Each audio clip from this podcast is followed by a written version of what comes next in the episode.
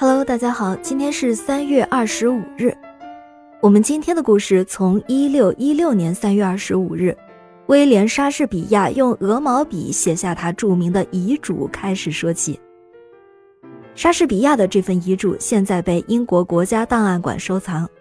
在这份遗嘱上，莎士比亚签了三个名，而现存的莎士比亚亲笔签名只有六个，所以这份遗嘱非常的珍贵。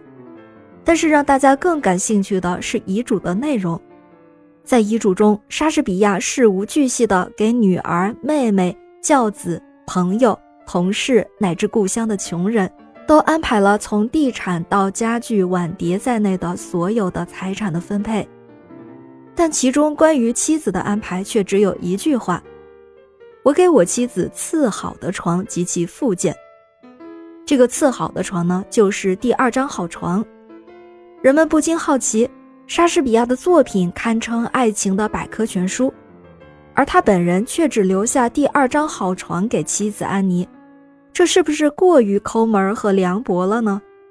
这个第二张好床现在已经成为了一个梗。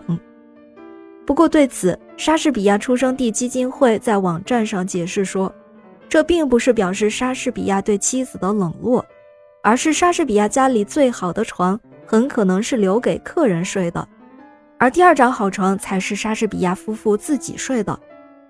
不过不管怎样，就算是把最好的床留给妻子，可能人们也仍然看不懂莎士比亚到底在想什么。可能床与其他的物品相比也是非常贵重的吧。毕竟在遗嘱中，莎士比亚还提到要将一个银碗留给女儿朱迪恩。一六一六年三月二十五日这天。威廉·莎士比亚郑重地拿起羽毛笔，在遗嘱上签字。遗嘱呢，是他委托律师笔录的。留下遗嘱一个月之后，莎士比亚就与世长辞了，享年五十二岁。莎士比亚一生留下了三十七部戏剧，一百五十五首十四行诗，两首长叙事诗，而关于他自己有笔墨的记载却极度稀缺。这份留有他签名真迹的珍贵遗嘱。就成为了研究者们了解莎士比亚本人的一把钥匙。感谢您收听今天的故事，咩咩 Radio 陪伴每一个今天。